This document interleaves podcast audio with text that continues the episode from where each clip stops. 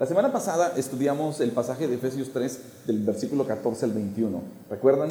Y cuando estuvimos allí en, el estudio del grupo de conexión, eh, profundizamos mucho más acerca de, este pasaje de arraigados y cimentados, y todo con esta verdad bíblica de que Pablo se arrodilla y él pide eh, que todos los creyentes en la iglesia lográsemos comprender las dimensiones completas de la relación de gracia y amor que tenemos con Dios por medio de Jesucristo. ¿Recuerdan que vimos ahí en el estudio la, que nos animaba a aprender a medir la profundidad, la anchura, la amplitud y la altura ¿sí? de su amor y de su gracia?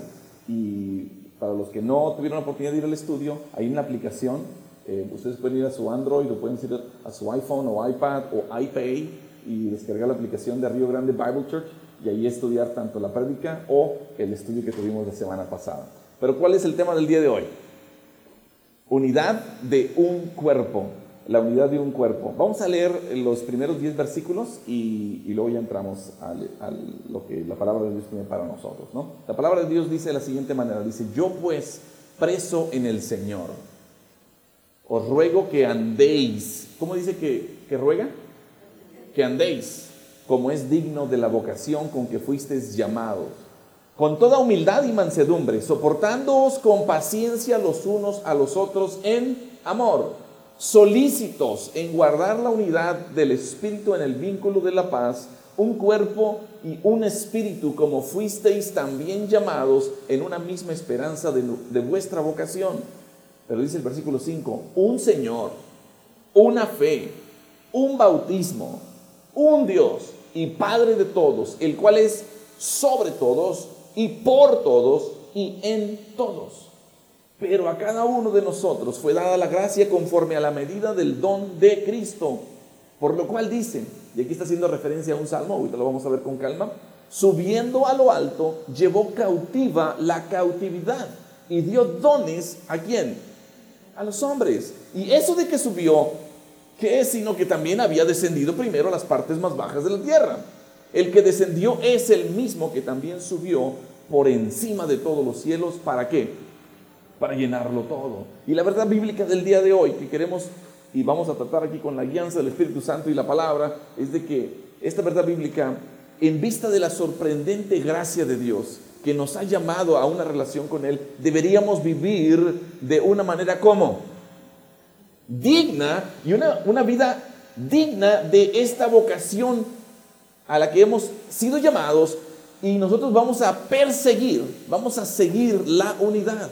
Nos ha llamado el Señor a, eh, través de esta sorprendente, sorprendente gracia a, a, formar parte de su cuerpo, a ser coherederos, a ser copartícipes de las promesas de Cristo Jesús pero nos pide la palabra de Dios de que vivamos nuestras vidas de una manera digna, es decir, coherente también de la vocación a la que decimos profesar fe, pero también seguir la unidad entre nosotros, entre el cuerpo. Amén. Muy bien, entonces vamos a empezar el día de hoy. Y, ¿saben? Cuando allá afuera se habla de un movimiento ecuménico, ¿han escuchado eso? De un movimiento, vamos a juntarnos todos, al cabo todos creemos en Dios y al cabo es el mismo, nomás no toquemos los temas que son sensibles. ¿Saben lo que están diciendo? No toquemos doctrina, temas doctrinales. Es básicamente lo que está, lo que está diciendo allá afuera la gente. Pero sabes una cosa, la unidad está basada en la doctrina. Eh, uno de los argumentos que muchas personas utilizan para no enseñar teología y para no enseñar doctrina sistemática en la iglesia es que solamente quieren algo práctico. Es lo único que queremos hoy día en la iglesia. Y, con esa idea están eh, promoviendo esta, entre comillas, le voy a llamar unidad. De lo que no se dan cuenta es de que la teología y la doctrina sistemática son bien prácticas. ¿Acaso en los primeros tres capítulos no han sido prácticos para nosotros? ¿Mm? Los primeros tres capítulos de, Efesios es mucha doctrina y la fuimos aprendiendo porque vamos estudiándolo poco a poquito, verso, eh, capítulo y por porciones y ahí vamos avanzando sin ninguna prisa, vamos aprendiendo la doctrina de Efesios. Aprendimos que fuimos elegidos, que fuimos predestinados por el Padre, que fuimos perdonados y que fuimos redimidos por Cristo Jesús, de que fuimos sellados y que fue un, depósito, como un down payment, fue puesto en nosotros por el Espíritu Santo, un sellamiento del Espíritu Santo. Y después, en el capítulo 2, aprendimos de que estábamos muertos en nuestros delitos y pecados, y de allí nos dio vida el Señor. Nos dimos cuenta que no fue por obras para que nadie se gloríe que fuimos salvos, ¿eh? fue por gracia, por medio de la fe. Y entonces venimos aprendiendo todo esto y cuando llegamos al capítulo 4, ahora empezamos a cuestiones muy prácticas.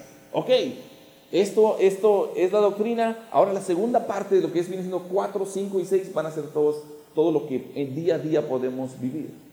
Entonces, así, eh, tengo por aquí una, una anotación eh, de que el doctor S. Lewis Johnson leyó una vez un comentario. El doctor S. Lewis Johnson, si ustedes lo buscan en internet, eh, bueno, está en la presencia del Señor, pero es un gran comentarista, un gran pastor, un, fue un gran teólogo, ¿no? Pero hay una historia eh, que me topé de él, de que él leyó el comentario de otra persona, ¿ok? Entonces, está leyendo él el comentario de otra persona y y cuando él leyó ese comentario, encontró un simple bosquejo del, libro, del libro de Efesios. Un simple bosquejo del libro de Efesios. Y eso lo impresionó a él mucho. Y lo que decía era esto, en Efesios capítulos 1 al 3 vemos cómo Dios nos ve en Cristo. Fíjate bien, cómo Dios nos ve a nosotros en Cristo, del capítulo 1 al capítulo 3. Y en Efesios del 4 al 6 vemos cómo el mundo, ¿quién es? El mundo debería de ver a Cristo en nosotros. Simple, pero profundo.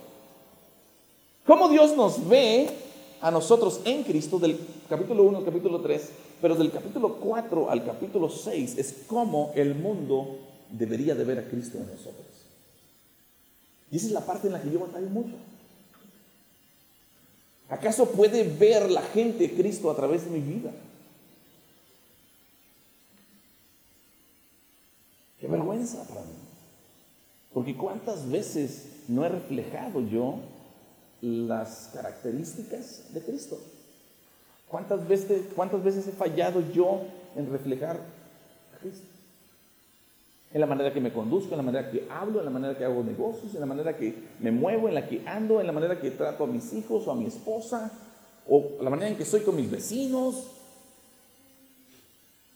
Me hace falta mucho trabajar en esa área mucho que me hace falta. Entonces vamos a ver tres puntos el día de hoy eh, eh, en, la escritura, en la palabra. Y el primer punto tiene que ver que, con esto, el primer punto, la vocación de la gracia soberana de Dios debe afectar nuestras actitudes y le agregué mutuas. Porque tiene que ver nuestras actitudes de uno hacia el otro, en estas relaciones interpersonales. ¿sí? Ahora, debido a que esta lista de cosas que vamos a ver el día de hoy se encuentra en un contexto que lo que está enfatizando es la unidad, vamos a suponer entonces que si estas actitudes están ausentes, la unidad en la iglesia también estará ausente. Déjame te lo repito.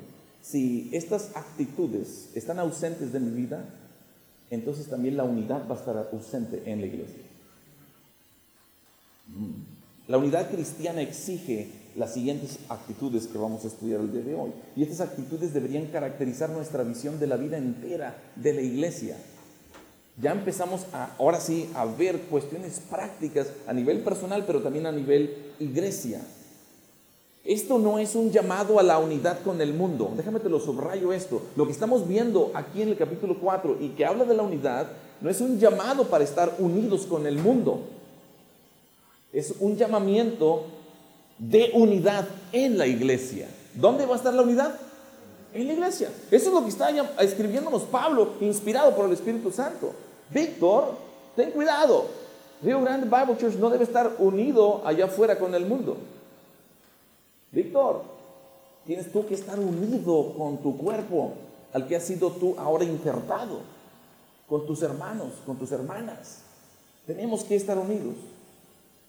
Y la actitud número uno es la gracia de Dios debería causar que seamos humildes. Checa lo que dice aquí el versículo 2. Ah, ¿Tienen ahí el, el pasaje? Sí, versículo 2. ¿Están ahí? Aquí estoy atrasado yo, un segundo. El versículo 2.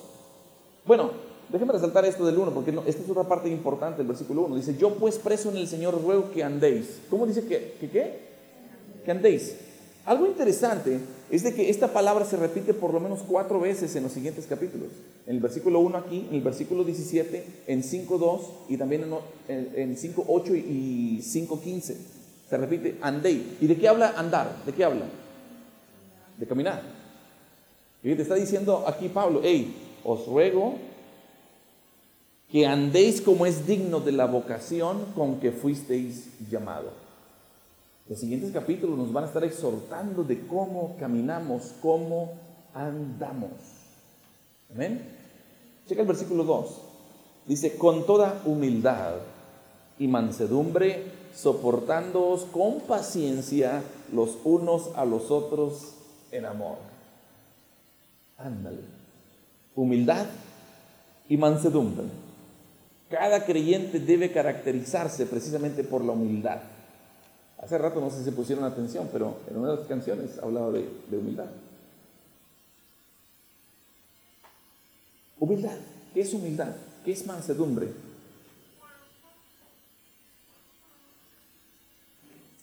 De hecho, quien me recuerda de esas dos palabras en conjunto es Jesús. Él dijo, aprended de mí que soy manso y humilde de corazón. La mansedumbre tiene que ver con la capacidad de ser corregido tiene que ver con la capacidad de ser orientado, la capacidad de ser enseñado. Y no mucha gente tenemos esa actitud. Cuando me dicen, yo no quiero escuchar esas cosas que, que me hacen ver dónde estoy mal. Yo recuerdo que hace muchos años, cuando yo trabajaba en la industria manufacturera en los tempranos 90, un supervisor una vez me hace un performance review, un, un reporte de desempeño y, me puso ahí cosas que yo no quería escuchar. Y él me dijo, Víctor, yo tengo que ponerte esto, esto y esto aquí este, este reporte de desempeño tuyo, Víctor, porque a mí me importas. Para mí tú eres importante. I care about you. ¿Entiendes? Yo quiero que estas áreas que yo veo que tienes espacio para mejorar, las cambies y hagas ajustes. Tienes potencial. A mí no me gustó, pero él lo que estaba haciendo era enseñarme, él estaba corrigiéndome. Y en ese momento yo no tenía la capacidad de mansedumbre. La mansedumbre tiene que ver con la capacidad de ser orientado, enseñado, corregido, adiestrado. Y la humildad tiene que ver con reconocer cuáles son mis capacidades, cuáles son también mis limitaciones. Pero también en la, en la humildad yo reconozco las capacidades de otros y las habilidades de otros. No solamente reconozco cuál es mi capacidad y mi limitación, sino reconozco la capacidad y la habilidad de otros. Y cuando alguien sabe hacer algo mejor que yo, yo tengo que darle lugar a ellos y yo voy a apoyarles. Humildad. Hey, tú lo haces mejor, dale, yo aquí estoy, te apoyo, te, traigo esto, te, eh, lo que, lo que se ofrezca. Estoy aquí para apoyarte y estoy también para aprender de ti. Mansedumbre y humildad. Dos elementos bien importantes y que el Señor mismo nos dijo, aprended de mí que soy manso y humilde de corazón. Y aparte venía con una promesa. ¿Y haréis qué? Descanso para tu alma. Dos puntos bien importantes. El versículo aquí 2 dice, con toda humildad y mansedumbre os ruego que andéis como es digno de la vocación. Entonces, el llamado que tenemos tú y yo requiere estas estos dos actitudes, actitudes mutuas. Y de fija, tiene que ver con mi relación con los de aquí, del cuerpo de Cristo, no con los de afuera. Bueno, también debe haber allá, pero el enfoque de hoy, aquí está Pablo llamándonos a la unidad en la iglesia. ¿Capiche? Actitud número tres. La gracia de Dios debe causar que seamos pacientes. Ándale, papá Dice, soportándonos con paciencia. ¿Qué es soportándoos? Es tolerando, ¿verdad? Con paciencia. Yo no sé, pero. Ayer yo andaba en Monterrey y, ah, no, el viernes llegué a Monterrey y era pues un día de... Usualmente cuando he ido a Monterrey voy en sábado y domingo, usualmente, y está tranquilo el tráfico. Pero cuando llego ahí el viernes, estaba como creen ustedes el, el tráfico. ¿Te acuerdas cómo estaba en Miami el tráfico? ¿Te acuerdas cómo estaba? Que es un caos, ¿no? Así estaba el tráfico el viernes en Monterrey. Y yo que, bien paciente, ¿verdad? No, nada, totalmente lo opuesto. Y, la gente empieza a pitar y uno se ve tentado en querer pitar. Y luego mi hija me dice, ¿por qué no le pitas? No, yo estaría pitando, ¿verdad? No. Tranquilo, bájale, bájale, Víctor. tranquilo, ahorita vas a llegar. Tienes que esperar ratito. Soy impaciente. A mí me gustan, me gustan hacer las cosas pronto o moverme de un lugar a, otro. ¿Por qué creen que existe la comida rápida? ¿Eh? Porque somos impacientes, ¿no? Pero pues, si fuéramos pacientes tantito, pudiéramos disfrutar muy bien ese teriyaki chicken. Ah, perdón, ya, me, estoy, estoy revelando mis, mis debilidades, ¿no? Yo puedo comer comida china todos los días y soy feliz. Pero eh, si, si fuéramos tan solo pacientes al tolerarnos unos a otros, porque si aprendimos humildad y mansedumbre, podemos tener eh, eh, tolerancia, soportar a, unos a otros con paciencia. Para estar unidos como un cuerpo, el cuerpo de Cristo, necesitamos humildad, necesitamos mansedumbre, necesitamos tolerar, necesitamos ser pacientes. Dice tolerar, y luego dice tolerar en amor, o soportándoos con paciencia los unos a los otros en amor.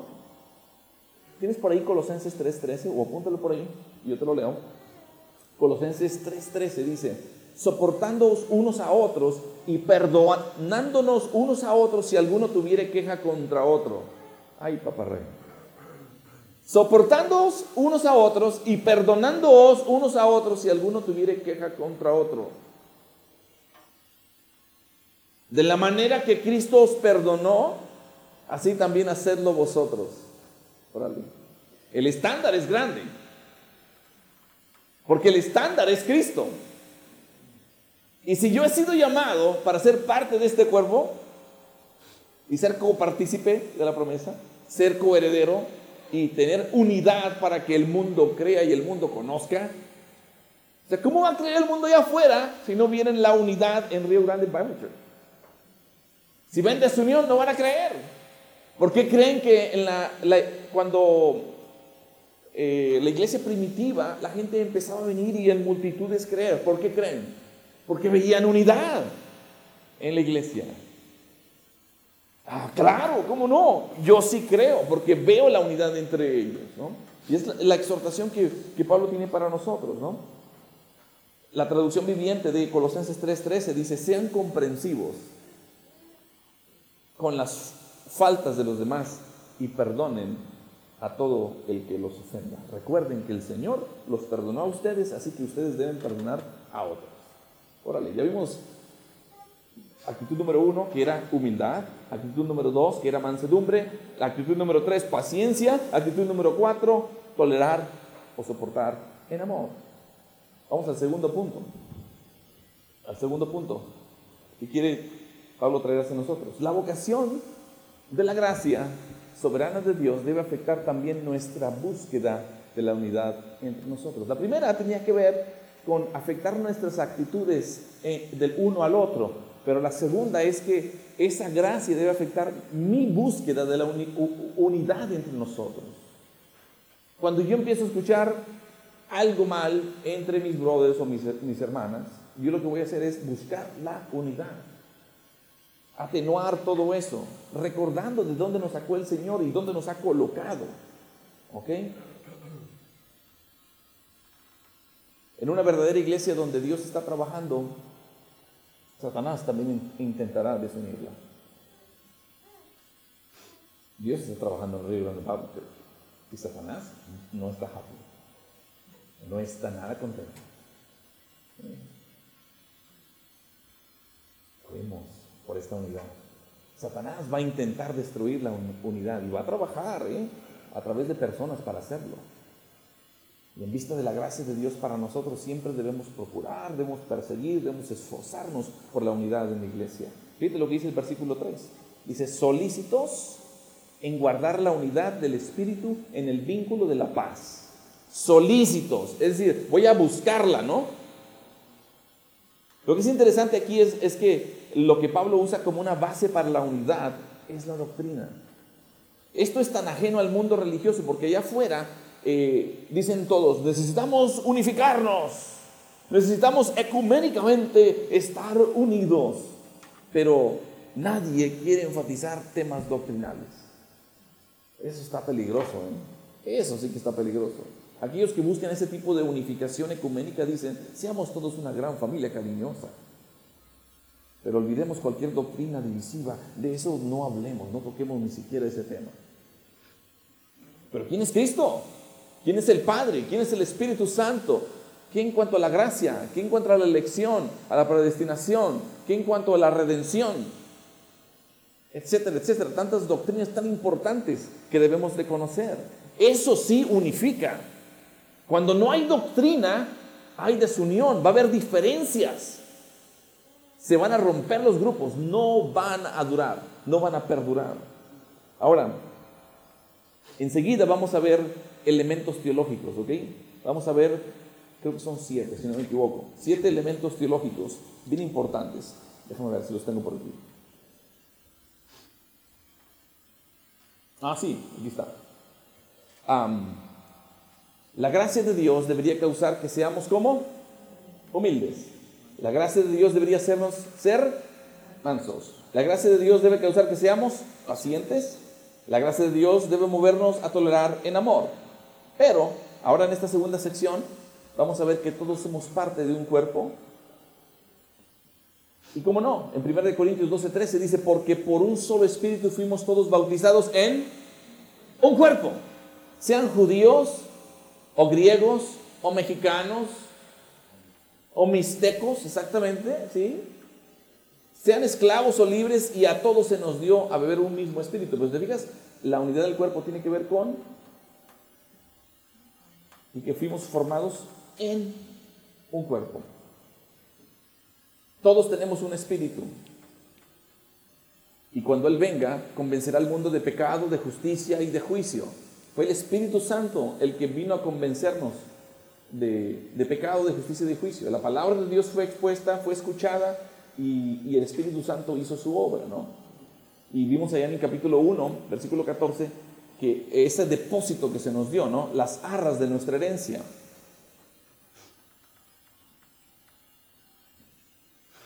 ¿Qué más?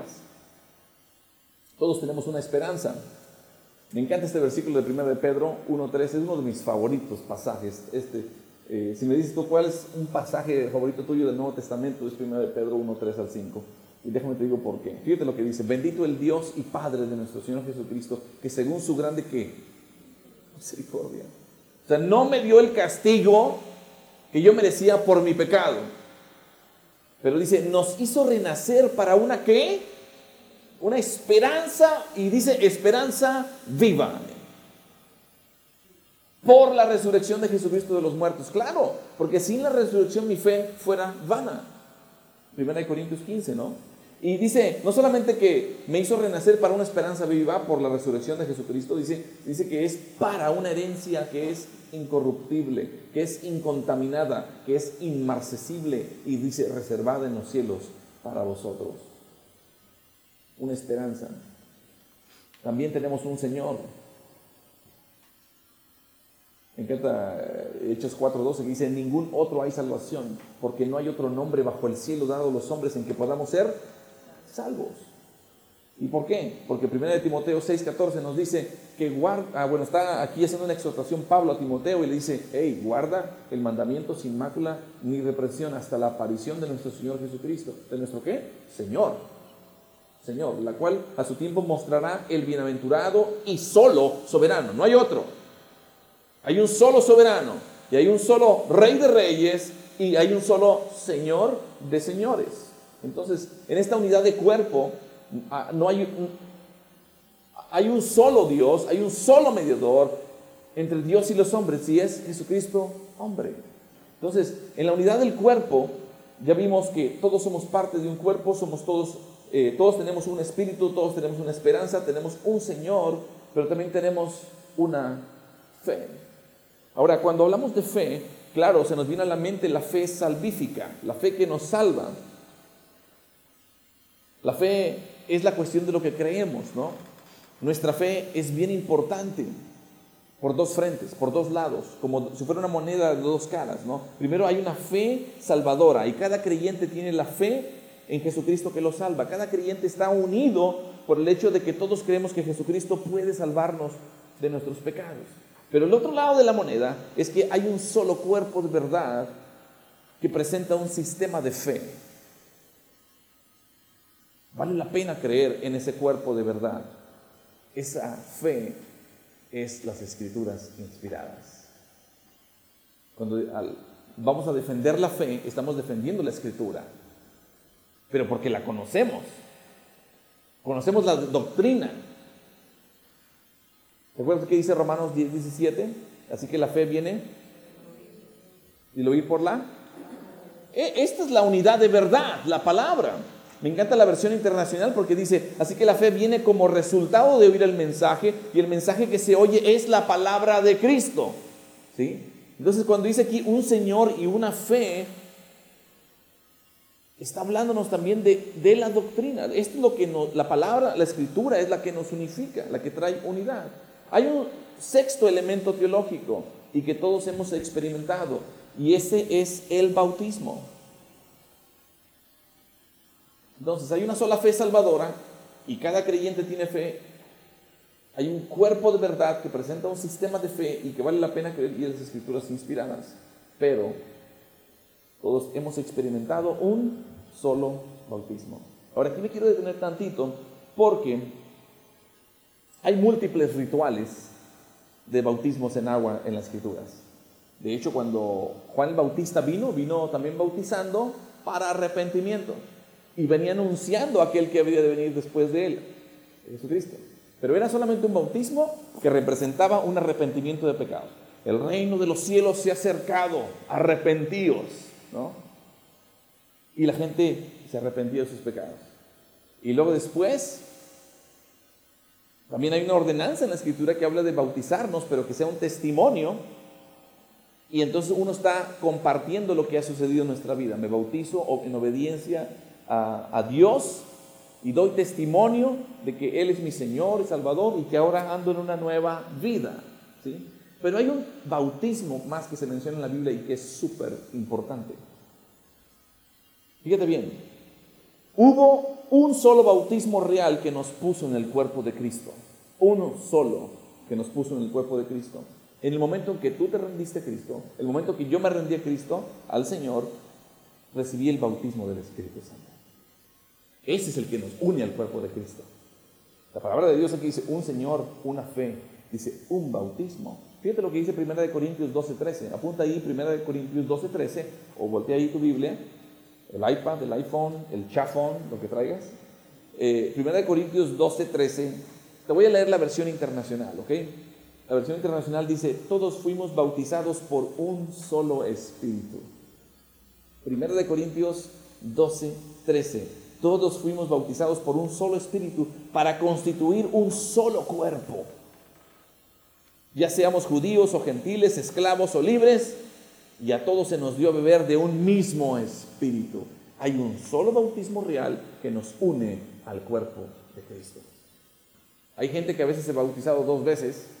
Ah, es que la primera vez no tuvo un claro entendimiento de lo que estaba haciendo y bla, bla, bla. Hay un solo bautismo que nos une al cuerpo de Cristo. Te podrás bautizar dos o tres veces, porque a lo mejor no lo entendiste, esto, otro, pero hay un solo bautismo que te une al cuerpo del Señor. Que nos une a la iglesia del Señor, a la iglesia universal. Y no me refiero a la que está en la tele, la iglesia universal del Señor. Amén. hay un séptimo punto o elemento teológico. Y el séptimo punto teológico es que es como un crescendo, ¿eh? Este, como que va, fíjate las palabras, aquí es donde va como un tipo crescendo. eh, todos somos parte de un cuerpo, todos tenemos un espíritu, todos tenemos una esperanza. ¿Ves cómo va creciendo esto? Todos tenemos un Señor, todos tenemos una fe, todos hemos experimentado un solo bautismo, pero todos tenemos un Dios. Ahora Pablo termina con este creciendo, ¿no? Que conduce a Dios el Padre. Él es la cabeza de la bendita Trinidad.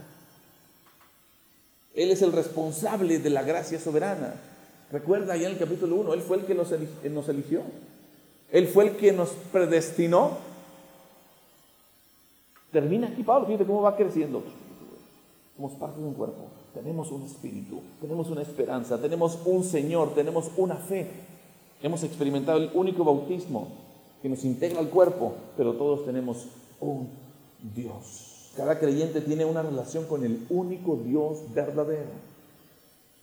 El Padre de todos los creyentes. Estamos conectados con el único y verdadero Dios, quien es el Padre sobre todo. Ahora, la unidad de Dios en su teología de gracia debe afectar nuestra unidad entre nosotros. Pablo está trayéndonos todos estos puntos, porque la vocación de la gracia soberana de Dios debe afectar nuestra búsqueda de la unidad. Y la unidad, ¿te fijas cómo está basada en doctrina? No está en el que, ah, todos adoramos a Dios, todos creemos en Dios y no hablemos de otros temas. No, lo que trae unidad en la iglesia es precisamente la doctrina, la teología sistemática. Esto es lo que trae unidad. La sana doctrina debe unirnos, no dividirnos. Esos que están en un movimiento ecuménico deberían de pensar precisamente en esto. Hablemos de doctrina. Eso nos va a unificar. Eso nos va a juntar. No al revés, ¿verdad? No, es una pérdida de tiempo hacerlo al revés, ¿no? Pablo presenta aquí el argumento más fuerte posible para nuestra unidad en el sentido de que Dios nos permite estar unidos a Él. El tercer, el tercer y último punto, ya terminamos, faltan cuatro horas. La gracia de Dios debe afectar nuestro concepto de nuestros dones de gracia que fueron dados por Jesucristo. Fíjate lo que dice el versículo 7 al 10. Dice, pero a cada uno de nosotros fue dada la gracia conforme a la medida del don de Cristo. Versículo 8. Por lo cual dice, subiendo a lo alto, llevó cautiva la cautividad y dio dones a los hombres. Y eso de que subió, ¿qué es sino que también había descendido primero a las partes más bajas de la tierra? El que descendió es el mismo que también subió por encima de todos los cielos. ¿Para qué? Para llenarlo todo. Pablo ahora se mueve de los elementos que son teológicos, que producen la unidad del Espíritu, y ahora se va al tema de los dones.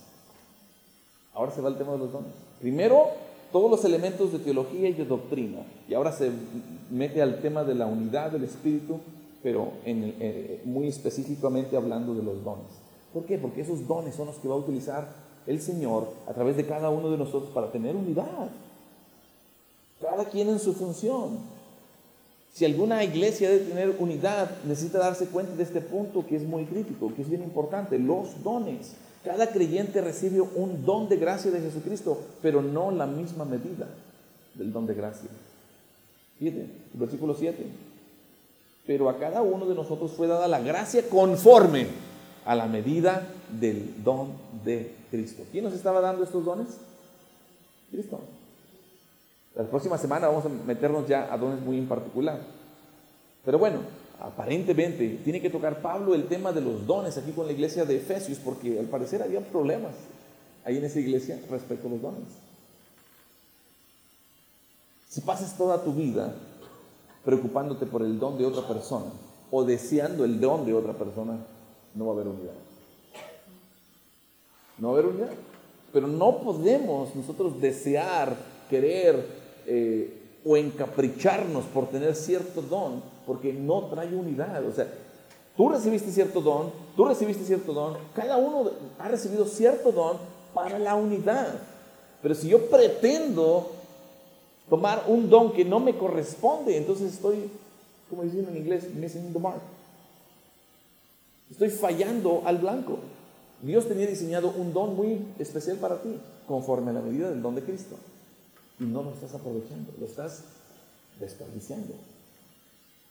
Y ahí está bien claro el versículo 7. Dice, fue dada la gracia conforme a la medida del don de Cristo. Digamos que hay alguien que tiene el don de dar, ¿ok? Y Dios le prospera a esa persona. Un ejemplo, ¿no? Y, Dios lo prospera a un nivel muy inusual. Le dio el don de dar, ¿ok? Empieza a utilizar ese don para la obra del Señor. Pero otros ven esa prosperidad y empiezan a envidiarle. Mm, yo quiero, ah, deseo eso. Pero no están trabajando en el don que Dios les ha dado. Y no están, por supuesto, luchando por la unidad de la iglesia. Alguien ve de repente a algún ministro que Dios le está usando de una manera tremenda y desea el don y el ministerio que esa persona tiene. El problema es que quien está envidiándole no recibió ese don. Y si alguien se pasa la vida queriendo el don de otra persona, vas a perder el propósito del don que Dios ha preparado para ti. Te ha dado conforme a la medida del don de Cristo. ¿Has estado alguna vez en una iglesia donde de repente está alguien enseñando y dices tú, ah"? ¿te ha tocado? ¿Eh? Como que ese cuate no debería estar ahí. Sí, aquí.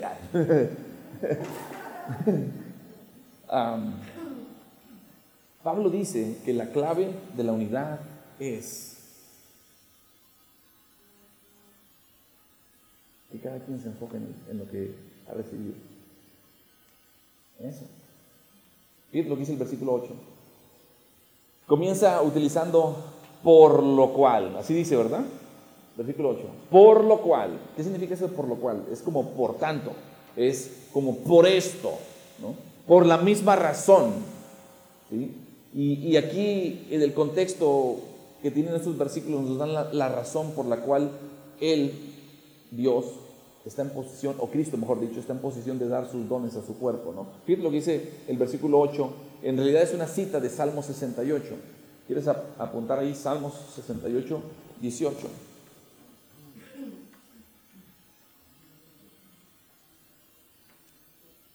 Bueno, mira, es que este versículo 8 de 4 te lo, puse aquí en varias versiones eh, o traducciones.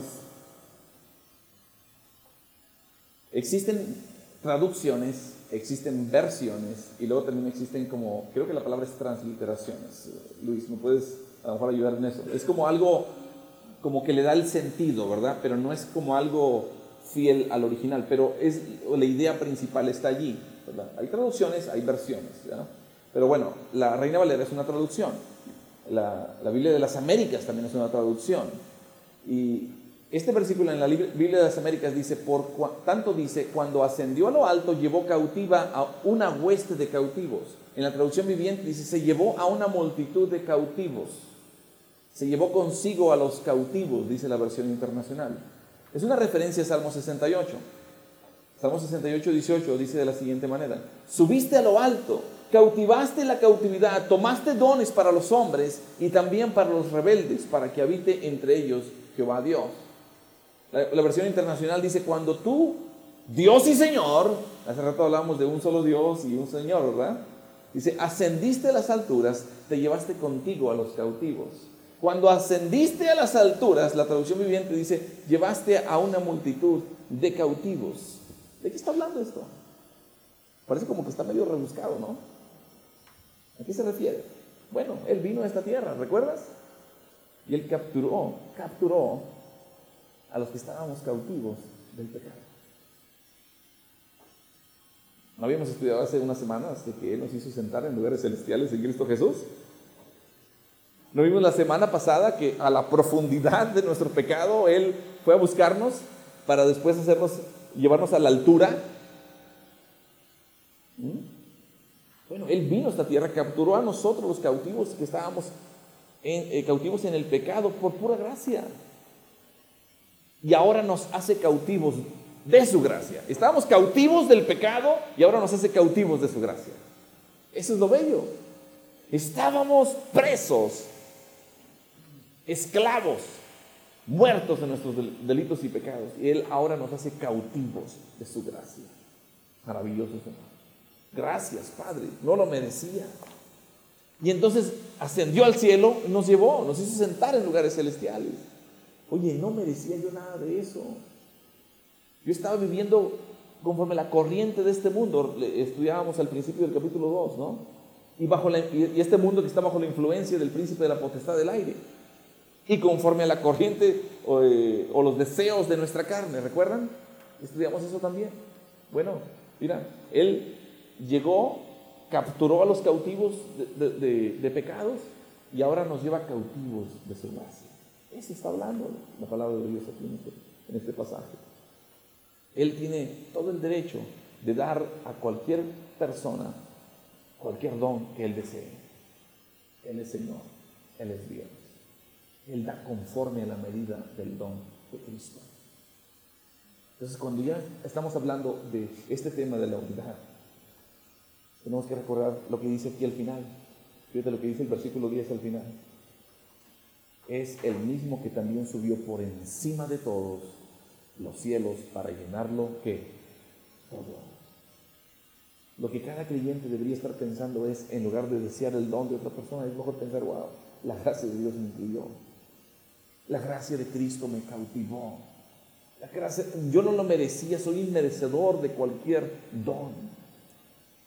Gracias, Señor, por el don que tú me has dado. Ayúdame a utilizar el don o los dones que tú me has dado, Señor, para la unidad en la iglesia.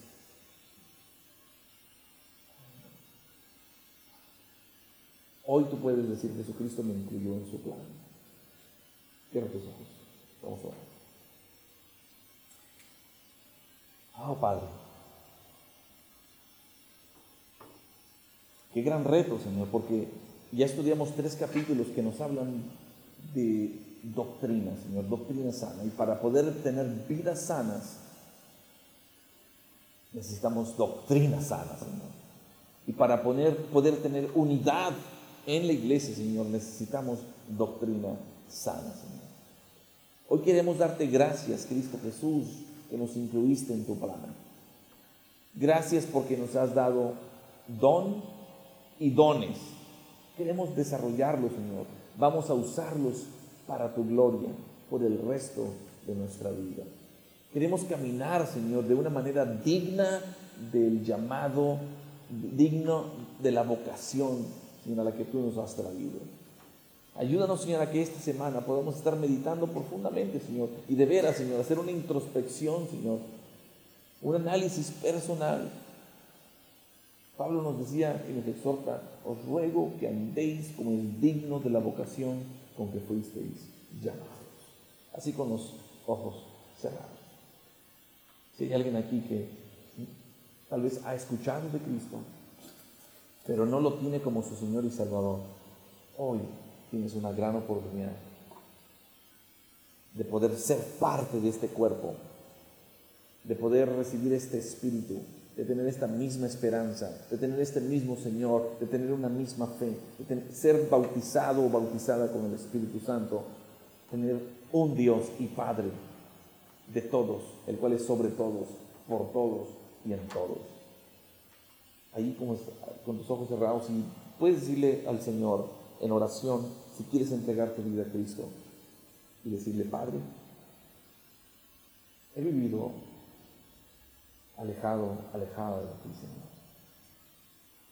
He querido vivir, Señor, a mi manera mi relación contigo, pero necesito una base doctrinal de la gracia, de la misericordia.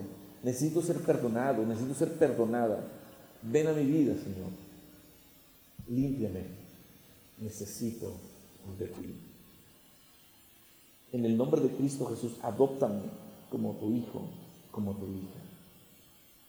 En Cristo Jesús te lo pido. Así con los ojos cerrados. Alguien hizo esta oración. Levanta y baja tu mano. Permíteme orar por ti. Bien, todos los que estamos aquí estamos en Cristo. Amén. Gloria a Dios por él. Pero ahora podemos todos y cada uno de nosotros buscar la unidad en el cuerpo. Pidámosle a Dios, cerrando en oración y terminando con un canto de oración, que Él nos mueva a esta unidad que debemos reflejar. Señor, gracias. Gracias, Señor, porque nos has permitido hoy empezar una etapa nueva en la epístola de los Efesios.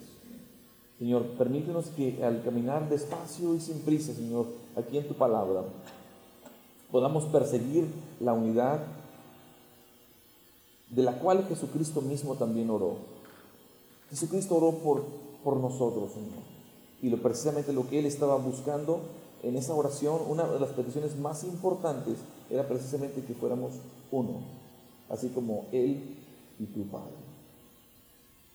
Cuando Jesús oró, dijo, yo ruego por ellos, no ruego por el mundo, sino por los que me has dado, porque son tuyos y todo lo mío es tuyo y lo tuyo mío, y ha sido glorificado en ellos. Jesucristo dijo, ya no estoy en el mundo, pero ellos sí están en el mundo. Yo voy a ti, Padre Santo, guárdalos en tu nombre, el nombre que me has dado para que sean uno. Esa es la unidad, así como nosotros. Padre, esa es la oración de Cristo Jesús y es la oración que hoy anhelamos también en nuestras vidas. El versículo de Juan 17, Señor, versículo 17, 17 17 dice, santifícalos en tu verdad. La doctrina, Señor, tu palabra. Tu palabra es verdad. Yo los he enviado al mundo. Permítenos, Señor, ser el reflejo de Cristo Jesús. Y ahora lo que decimos ser sea coherente con lo que creemos, Señor. Gracias, Señor, por esta porción bíblica que nos das el día de hoy. Recibe esta oración. Cristo Jesús.